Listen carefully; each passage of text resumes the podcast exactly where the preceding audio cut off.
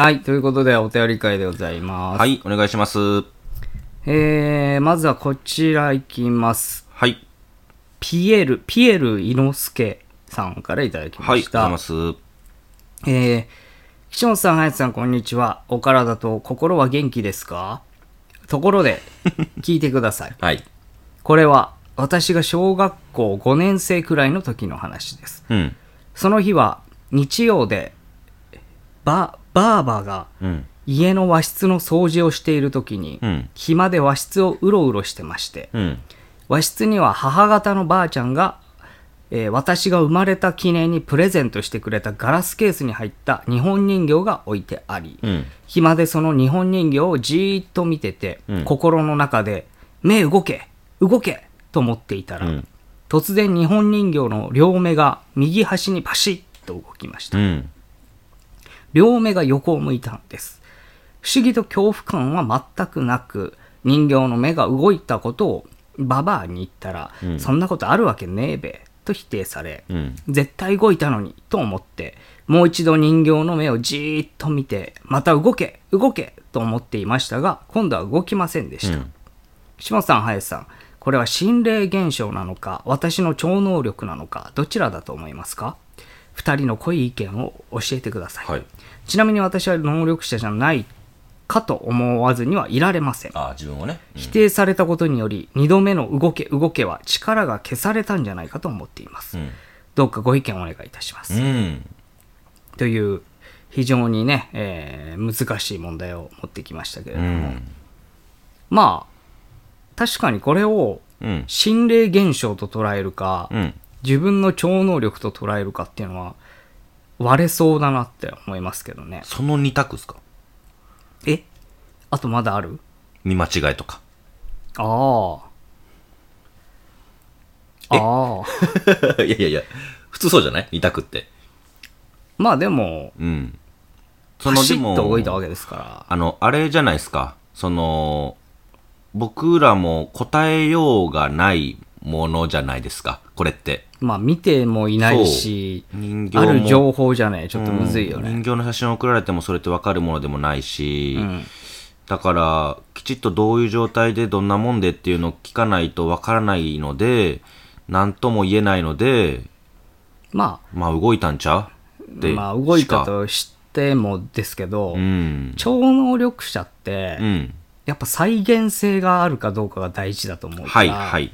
あの実際にもう一回同じことができるかどうかっていうのは結構大事なんですよねそうですねの能力を見るときにうん。要は前できたとかさ、うん。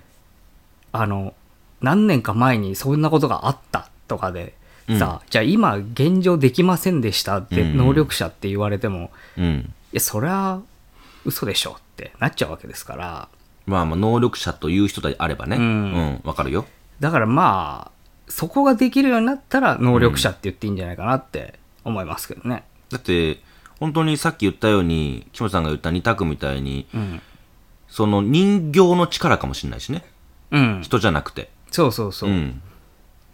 らそれはねそのなんかどうにかやろうってしてなくても勝手に動いてる時があるんだったら、そうそう。まあ心霊現象能能力ではないよねっていう。じゃないかなっていうねだから、これもさ、本当に毎回言うようであれだけど、自分が思ったことでいい。と思います。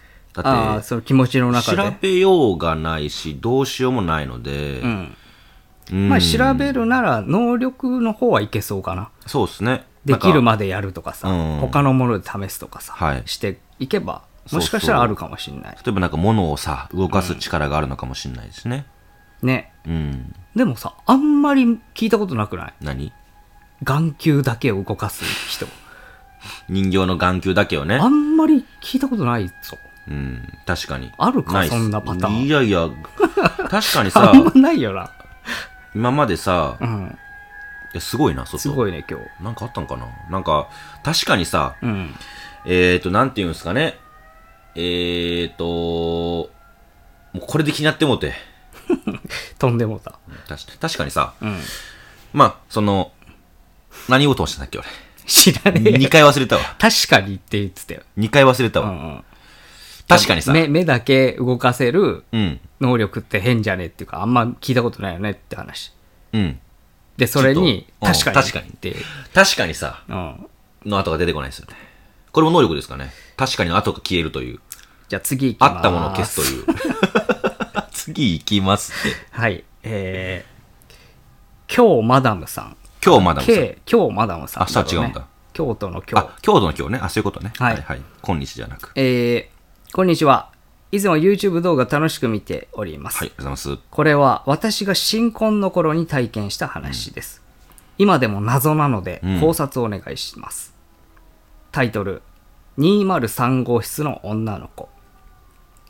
これは私が大阪に住んでいた頃の話です。うん。新婚ですが晩婚なので、かっこ40歳でしたが、うん当時は小柄で痩せていて童顔なので30歳くらいに若く見られていました。うん。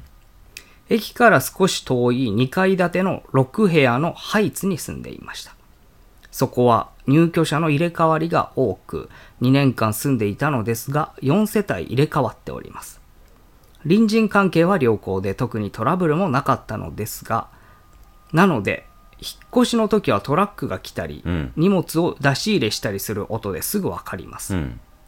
私はハイツの1階の201号室に主人と住んでいたのですが、かっこ1階が201から203の3部屋、2階が101から103の3部屋でした。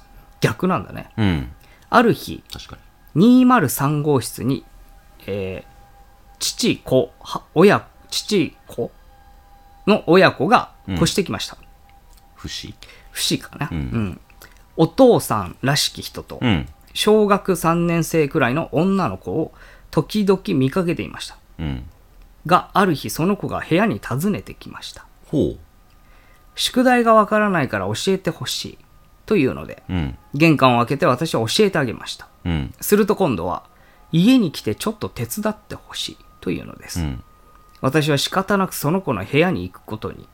でも私は驚愕しました。うん。ドアを開けたら、左手にキッチンがあり、右手に洋服ダンスがありましたう。ん。でもそのタンスは全ての引き出しが開け放たれ、うん服が飛び出ていて、キッチンは洗い物が溜まったまま、いわゆるゴミ部屋のような部屋でした。うん。直感的に、これ以上関わらない方がいいと思いました。何かを感じました。テレビでしか見たことのない部屋中が散らかった状態。とてもまともに生活できているとは思えませんでした。私は怖くなりどうしようと思っていました。女の子は探し物を手伝ってほしいと言いました。うん。私はお父さんがいない時に部屋のものを探すのはできないからごめんなさい。できないわ。と言って、できるだけ平静を装い部屋を出ました。うん。それから女の子は何度か訪ねてきたけど、私は会いませんでした。うん。チャイムを鳴らして私が出ないのにしばらくじっと立ってドアを見ているので、怖くてしばらく外に出られませんでした。うん。私は女の子が私に執着しているのを感じました。多分お母さんの代わり、そういう目をしていました。異常な光景でした。だからこれ以上関わらないようにしようと思ったのです。何時だったか203号室に毛布を持った職員が2、3人いるのを見ました。私は児童保護施設の職員だと直感。ドア越しにお父さんと何かを話しているようでしたが聞こえませんでした。何か説得をしているようなそんな感じでした。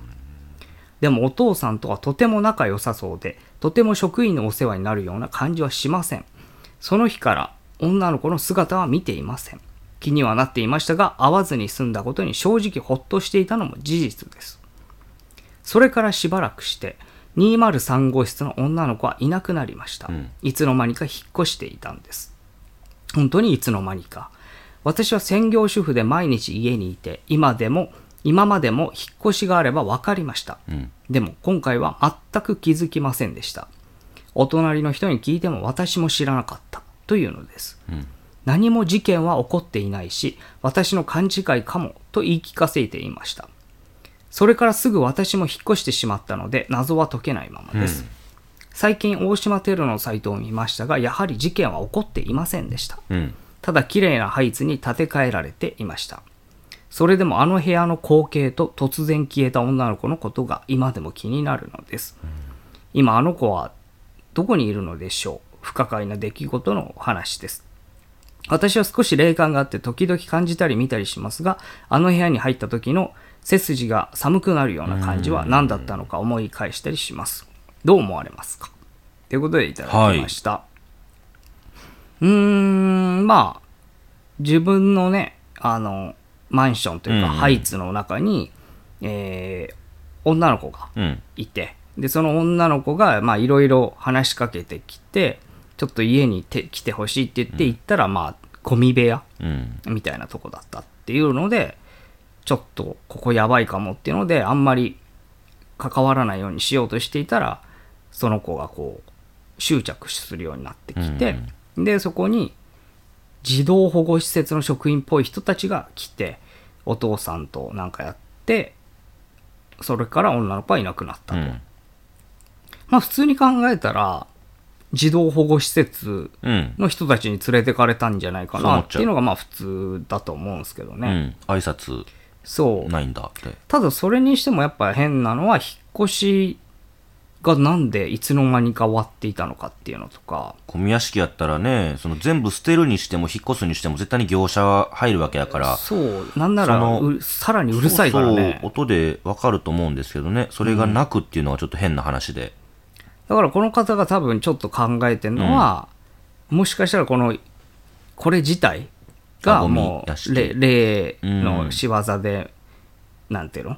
うん。本当はないことを見せられていたみたいなことなのかな？考えとして。ゴミ屋敷って入ったことあります？中澤さんのはゴミじゃなくてきちんと資料だから、うん。ゴミじゃないじゃないですか。自分がゴミやんこれって思ってるものしかない部屋って入ったことあります？ゴミやんと思って、いや、大体でもゴミと思ってないんじゃないの？あ、いや、こっちが。あ、こっちが？入る側の話。そのペットボトルとか、いわゆるゴミ、本当に家庭ゴミがたくさんあまあまあ近いのはあるけど、散乱していて、ほんまのあのテレビで見るようなゴミ屋敷って僕入ったことあるんですけど、うん。やっぱりね、申し訳ないけど心霊とかじゃなくゾッとすんのよ。単純に？単純に、うん。なんで捨てねえのとか、うん。しかも、これ捨てましょうよって言っても捨てないうん。んですよ。いや、俺が過去食べたものだから捨てないよみたいな。うん。うん。わけわかんないルールでもってやってくるんですよ。うん。だからその度その度、やっぱゾクッとするし、ゾッとすんのよ。この考えがわかんないっていうのを肌で感じてさ、それはじゃあ人に対して、そうゾッとしてるってことね。人や部、屋っていうか。そう、いや、部屋、部屋な。人もそうだし、この情景、ほんともう焼け野原見てるみたいな感じ。なんでこんなっていう。俺が知ってるものじゃないみたいな。うんうんうんえだから、そんぐらい衝撃ってこと？焼け野原ぐらい、俺が知ってるあの街がこんなボロボロに、みたいな。うんうん。火の海に、みたいな感じよ。なんか何も言えなくなるみたいな感。じ。あってなるんですよね。なんかわかんなくって、理解できなくって。うん。そのぞもあるから、ちょっとわかんないんですよね。心霊なのかどうなのかっていう。うん。まあこの、どっちのぞなんだろうっていう背筋がね、凍るようなっていうだけだと、うんどっちとも取れるというか。言葉出ないんですよ。まあでもそれで言うなら俺中澤さん家行った時も鳥肌立ったもんね。あ、え本当俺立たなかったけうど。わーってあ、そうっすか。ドン引きしたもんな。でもやっぱりさ、あんだけ、まあ、整えられていたとしても、部屋の体をなしてないとさ、自分が思うよ。その人じゃなくって、ゾッとするよ。まあまあ、やっぱり。そりゃそうだよ。うん。だって、やっぱ分かんねえもん。うん。だから、あの状態でそうそう大丈夫なのか分かんない。だからそこに関してはちょっとわからないんだけれども、うん引っ越したにしても、うん何にしても、その物音一つないっていうのは、どうした？すげえな、今日マジで。長っ。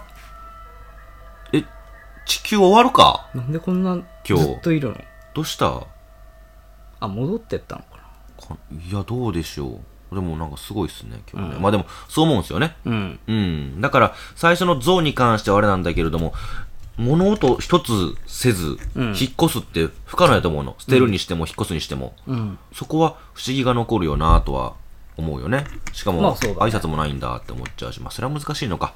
ちょっと施設の。だってそれで言うなら。らさ、施設で例えば子供だけが保護されたとしたら、親はそのまま住むでしょ、多分。ああ、そうか。うん。だからそこも変だよね。も逮捕されたとかじゃなければ。う、うん。ああ、うん、その、うん。そうか。虐待とかねそうそう暴力、ネグレクトとかで、そうか、そういうことね。なんだろうな、これ。まあ、確かに謎が残る話ではありますけど、解決は多分できないですね。うん。その子にね、たまたま会うとかさ、その子がこれを聞いててとかだったら、まあ、もしかしたらわかるかもしれないです。だから、もう、どっかわかんないわけじゃん。家がね。うん。だから、街でばったり出会ったら聞いてみてとしか言えない。てかまあ、多分わかんねえよな。まあね。成長してたら。うん。あ、そうか。ん面影を見つけたら聞いてみてください。で、ゴミ屋敷のって言ったら、え？ってあー言われたら違うし。じゃあ一人一人聞いていけばね、いつか当たるかもしれないですから。1億。一億。まあ絶対に違うだろうという人でも。ああ、まあまあね、そっかそっか。だいぶ減らしました。ばあちゃんも聞くんや。うん。バージョンも聞こう。うん。じ。ゃあ、そういうことです。はいえー、じゃあ次いきます。ルンルンルルルンさんからいただりがとうきました。ございます。ルンルンルルルルンさんでした。あ、えそれはお詫びをま。す。すいません。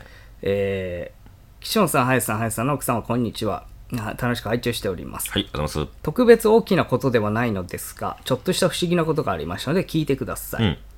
私は仕事でスーツを着る機会があるのですが、うんスーツのズボンに関して不思議なことがありました、ん。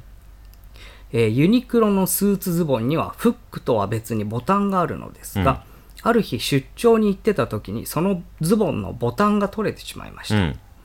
あー取れちゃったと思いつつズボラな性格なのでフックがあるからいいかと思いそのまましばらく履いていました。うん。ボタンがないと少しウエスト周りが太って見えるので、ああ、早くボタンつけなきゃなぁと思いながら1ヶ月が経った頃、うん。またそのズボンを履くと、なんとボタンがついているのです。うん。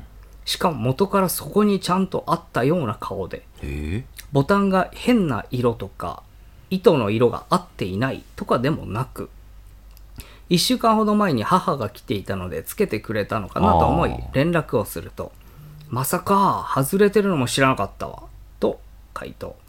では誰が？という疑問で頭がいっぱいになり、その日は全く仕事が手につかず、今もその疑問は解消されないままです。うん。思い過ごしていたということもありますが1ヶ月前なのでボタンが取れたシチュエーションもその時のホテルの部屋とかも覚えているので間違いではないと思います、それで思い違えていたらそれはそれで怖いですまさかストーカーにしても掃除とか洗濯とかやってくれるわけではなくピンポイントでそのズボンだけボタンをつけるなんてこともあるまいし、うん。自分でつけてて忘れてるとなるとさらに怖いです、もしかして何かの妖怪でしょうか？それとも思いが届き勝手にボタンがつく超能力でしょうか？たわいもない話で申し訳ございません。いつも都市ボーイズを応援しておありがとうりますございます。えー、ということでいただきましたけどもボタンがつけれる魔法、みたいなタイトルなんですけど。うん。これどういう可能性があると思う？これさ意外と選択しないよね。だって完全に取れてるんですもんね。一回取れてる完全に、うん。完全にね。そう。見間違いとかじゃなく完全に取れてるんですもんね。で、次見たらついてるんでしょ？うん。いやあ違う違う。1ヶ月経っあ、1ヶ月か。いいやいやい1ヶ月経ったら生える？や。いやいや。ボタンだとしたら、服屋全然儲かんないでしょあれ。修繕とか。勝手に治るんだったら。まあそっかまあそっかじゃないのよ。そこで納得じゃないのよ。おかしな話するなよ。えー、俺ね、うん。あれかなってちょっと思ったのあの小さいおっさんみたいなやつえ？小さいおっさんじゃなかったっけ？小さいおっさんが、みたいなじゃあ、その、ボタンをん。自分の身長よりでっかい待ち針みたいなの使うて、うんうんうん。いや小さいおっさんって意外と大きいやつもいるじゃん。で、それ大きいおっさんよ普通の。あ違う違う違うその小さいおっさんのサイズ感中でもそうそうサイズ感が中どんぐらいの大きさそれって？えー、30センチぐらい。え？縦。え？30センチぐらい。赤ちゃん、赤ちゃんまではいかないか。もっとちっちゃいな。結構大きくない ?30 センチってだって、え？うんうん。ぐらい。大きくない？結構。じゃあ、あのーあれ、ペットボトルぐらいの大きさ？ミニペットボトルぐらい。ミニペットボトル？300ぐらいってこと？ぐらいじゃないかな。多分。あ、結あの俺何個かさ、うん。そのなんだっけ？小さいおじさんじゃねえかみたいな写真とかさ。でも海外の動画とかそうだな。確かに。そう。大きいわ。大きいよ。大きい大きい。確かに影見ると大きいわ。だから、んああいうぐらいのやつがなんかやったんじゃないかなとかうん思ったんですけど、うん。もしくは生えたかこれこの2択しか僕はちょっと思い浮かばないんですけど確かに一回取れて1ヶ月後見たら、ついてたらさ、んその間、家族来てたら家族つけてくれたんかなって思っちゃうよね。思うよね、うん。でもそれでもないんでもさだったら。これすごいのがさ、うん。そのボタンどうしてたんだろうなって思うのよ。取れたやつあだって全く同じのついてんだよあ。うん。そうっすね。誰かが持ってたのかこの人が保管してた近くにとかポケットの保中にとか？管して。たんだとしたらそれ使われてるかどうかわかるよねうん。まあね使われてたら誰かつけたんじゃないうん。でも、この患者とさ、細かく書いてくれてるし、うんもしボタン保管したとしたら、保管してたことも書くと思うんですよ。うんうんだから本当にうんあじゃあなくしちゃ気ったのかな？づかなかったんじゃない？いつの間にかうん。取れてる取れていて。で、1ヶ月後、あ治ってた。としか。かもう取れてないのに取れてるように思ってたうーん、確かにね。でもそれが、僕の中では、ね、怪じゃないとしたら、うんそれしかないじゃない？うん取れてなかったっていう、そもそも。うんうんだけれども、ボタンが取れてる、取れてないって確率に分かるじゃって閉めようと思って閉められなかったとか。毎日履いたりするわけでしょ。そうそうそうさすがにわかるよな。そう、だからそれは分かるからさ、それじゃないとしたら、ん。もう怪異としか言いようがないよ。違う服とかだったとかしか思わない。だとしたら。まあそうね。なかなか他の考えが出てこないもんなこれ。ち違う服のボタンが取れてて、実はそれじゃなかったとか、ょっと難しいよねじゃなかったら本当岸本さん言うようにボタン生えたか、誰かがつけたとしか思えないじゃん。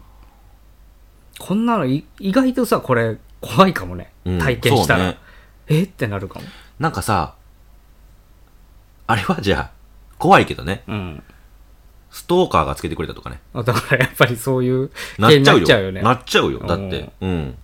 すごくでもいいストーカーですけど。まあできなかないかうん。でもそうだね。ズボン脱いでる時だもんねやるとしたら、そうね。例えばさ、気持あの、家出ようとしてる時にさ、学校行くなり、バイト先行くなり、仕事先行くなり、なんでもいいんだけれども、急いでて、もう時間ギリギリ、今出ないとっていう時に、走ってて、なんかにトーンと机か椅子にぶつかって、水がこぼれるじゃない、ん。パシャーっと。あ、もう、まあいいや、じゃあ帰りに拭こうと思って帰ってきたら、ペットボトルなんてそもそもなくって、水も全部拭かれてる状態だとさ、助かってるけど怖いじゃん。うんその感じなんかか、その、このボタンって。うん取れてるで、ついてると嬉しいじゃん。当たり前。うんまあいいことだからねそうそう、いいことなんですよ。でも、怖いじゃん。うん怖い怖いなんか意外と怖いこういうのそう。だから意外とこれって、わかりやすく今、水の例えでやったけど、んボタン一つ取ってもこれやっぱちょっと怖いよ。ね気がとしたら嫌だもんうん。これが連発されたら嫌だもんそうねん。一、回だから、ボタン全部取ってみたら。上から下まで。ねほんで次ついてたら、誰か多分入り込んでるか、ほんま生えてるで。徐々にね増えてるとかね、うんうん。順番にとかああ、そうね。怖っはいなんだろこれでもまあわかんないけど実験してみたらおとりみたいなう。一個取ってみる。うんで取って分かりやすく、下に叩きつけてみるとかね。あのバチンって。定点で撮るとかねうん、ああ、そうね。い やハイスピードカメラでさうん。ボタンが出来上がってきたらマジで怖いね、そうっすね。うん、この間、衝撃映像だよ1秒だが、みたいな。うんまあちょすごいねっと わかんないですうん。わかんないけどちょっと不思議なね話ですね怖いよ、意外と。はい、うん。えー、じゃあ次いきます。さきさんですね。えー、林さん、岸本さん、こんにちは。こんにちは YouTube いつも母と楽しく見ておりります。がとうございます。私と母はたびたび心霊体験や不思議体験をしていますが、あまり人に話す機会がなく、面白い話たくさんあるのでもったいないなぁともやもやしていたので、思い切ってお便りさせていただきました。私が高校生の頃の話です、八八王子の方にあるプールは私の家からかなり遠く電車とバスで2時間かかるんですが毎年決まって友人と2人で遊びに行っていました、うん。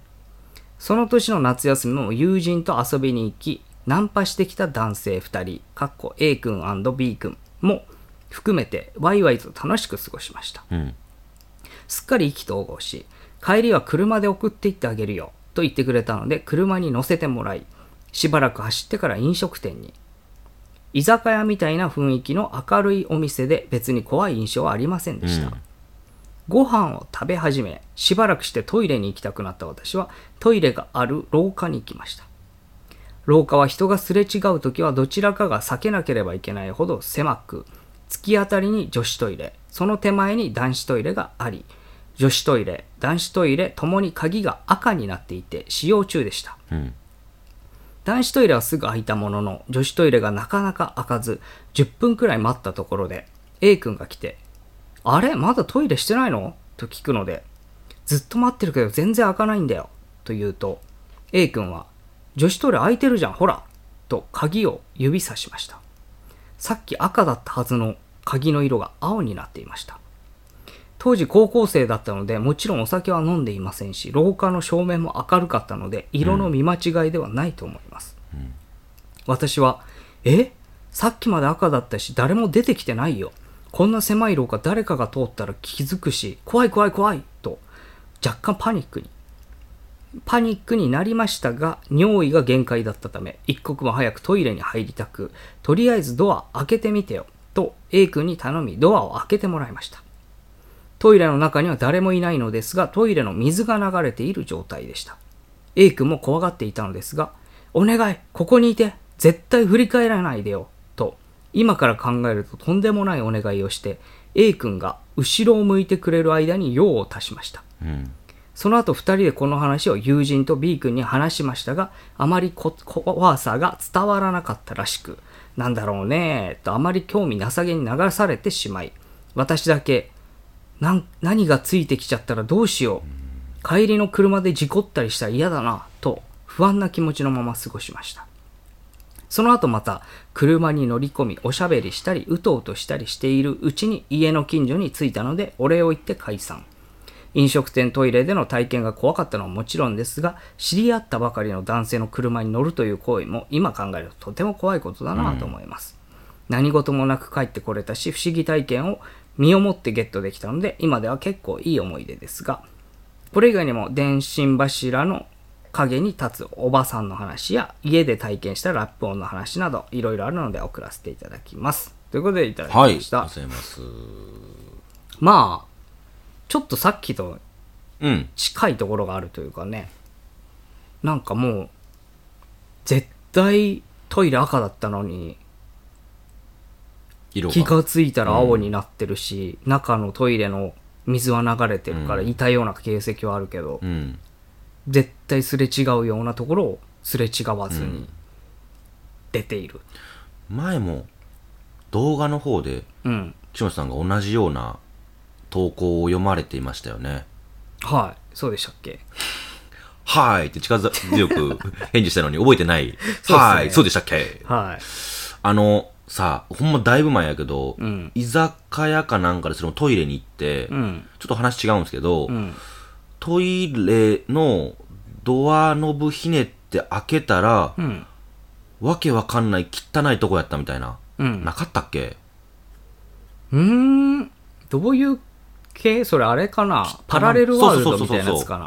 ああ、なんかあったかもね、そ。で、また見てみたら全然違った、トイレだったみたいな。ああったあった。ありましたよね。あったあった違うかもしれないけれうんど、若干違う気がするけど、うんそんな話だった。ねうん。あちょっと近いなと思って、飲食店のトイレでおかしな目にみたいな。それもね、居酒屋だった気するわ。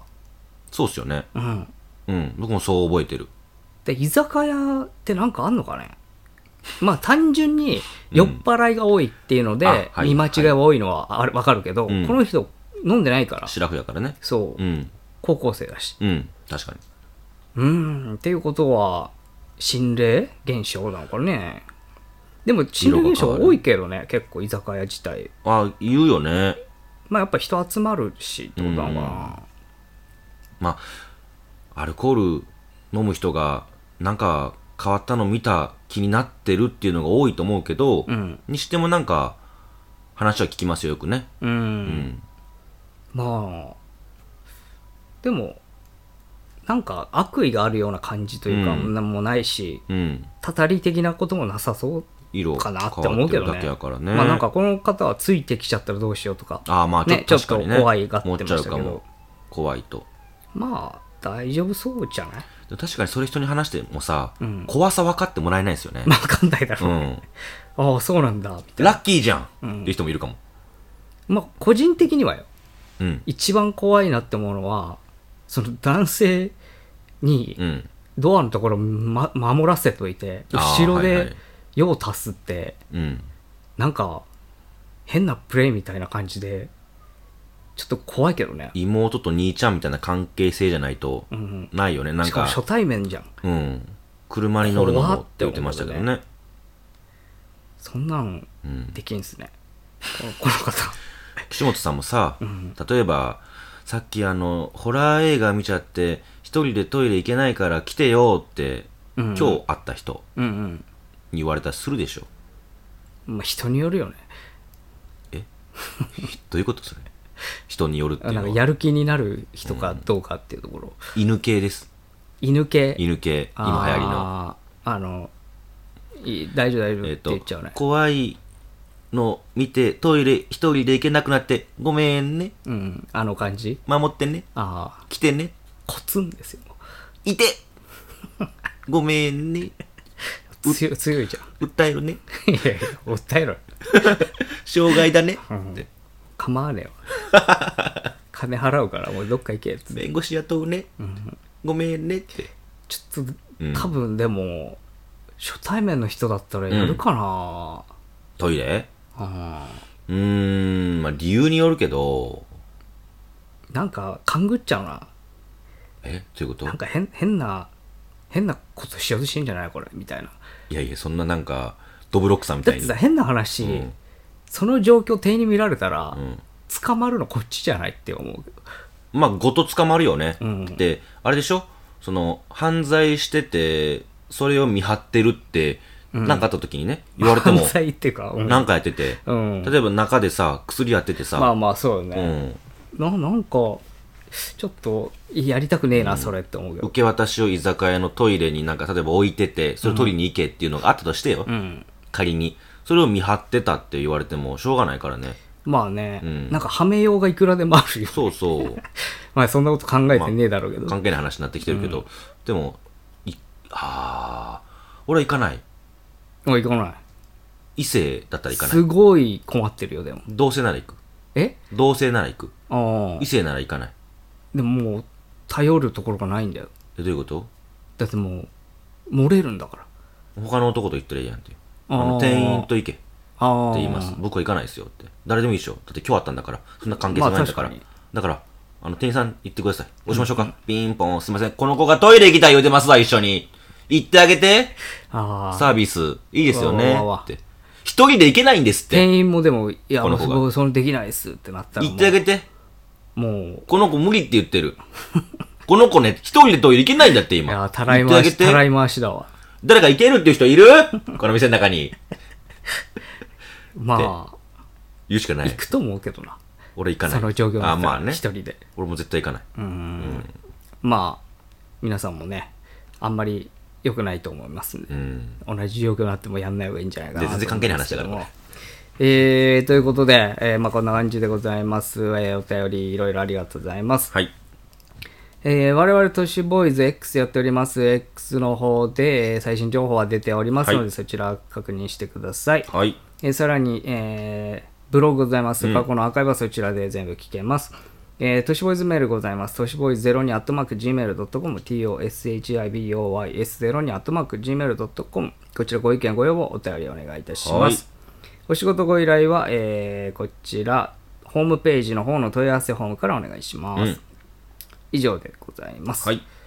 今回の話で生まれたロマンの原石、磨くのはあなたの好奇心です。イルミナ、イルミナ、イルミナ。ありがとう。ございました。